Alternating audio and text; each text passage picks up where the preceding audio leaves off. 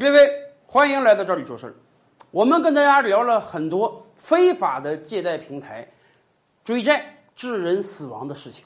那么，合法的借贷平台甚至银行会不会让很多人失去生命呢？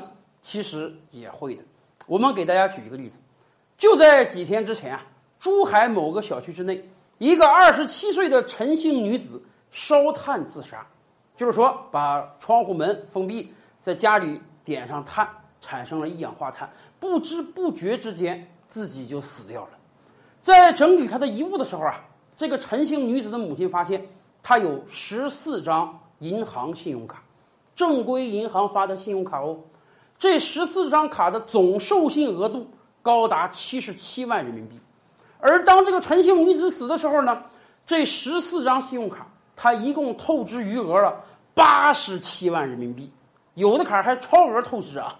事情很明了了，这个女子是扛不住这么沉重的压力，选择自杀的。这个二十七岁的女子职业是什么呢？是个律师事务所的律师助理，一个月的工资三千多块钱，从事法律工作的。一方面，我们清楚各大银行的信用卡体系在追债的时候，绝对是合理、合法、公开的。不会像很多套路贷啊，威胁杀你全家。人家是在法律法规允许的范围之内追债的，毕竟你欠了人家钱嘛。而且各大银行的信用卡不会收天价的利息，人家那个利息也是在法律规定的范围之内。另一方面，这个陈姓女子本身是法律工作者，在律师事务所工作，人家懂法，是不会像其他某些人那样被套路贷一逼啊，不懂法，以为会怎么样就选择自杀了。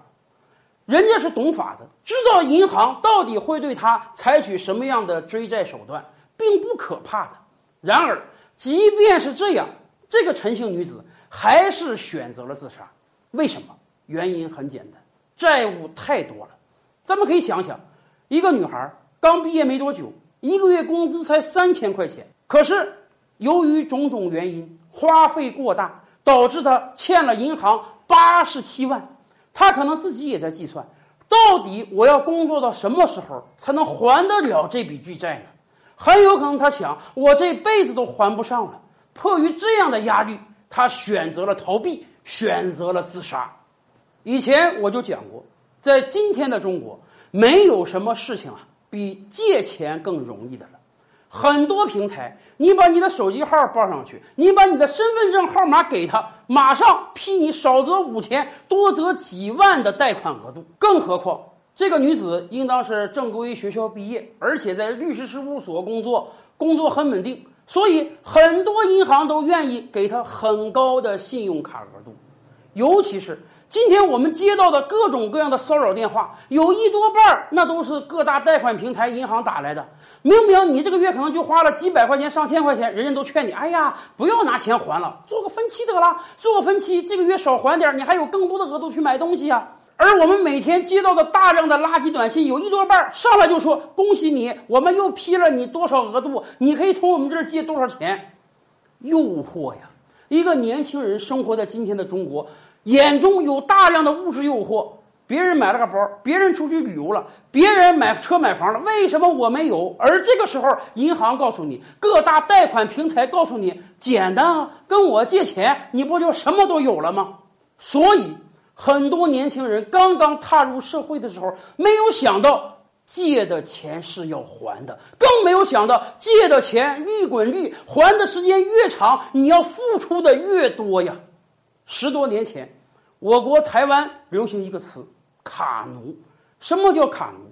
那个时候，大量的台湾年轻人跟银行申请了非常多的信用卡，这张卡还不上就拿那张卡透支还，那张卡还不上再拿另外一张卡透支还，循环借贷，利滚利，使得大量的台湾年轻人最后一算。我可能工作一辈子都还不上银行这个钱啊！那么今后我的人生就沦为信用卡的奴隶了。所以当时这在我国台湾已经成为了一个非常严重的社会问题了。也就是从那个时候开始，流行出了烧炭自杀这个行为。很多年轻人还不上钱了，迫于巨大的压力选择了自杀。经过了十几年，经过了大量的年轻人发誓再也不跟银行借钱，把自己的卡全部剪掉，以后过量入为出的生活，卡奴这个词才渐渐的消失了。今天，难道我们要看着相似的悲剧在祖国大陆又一次上演吗？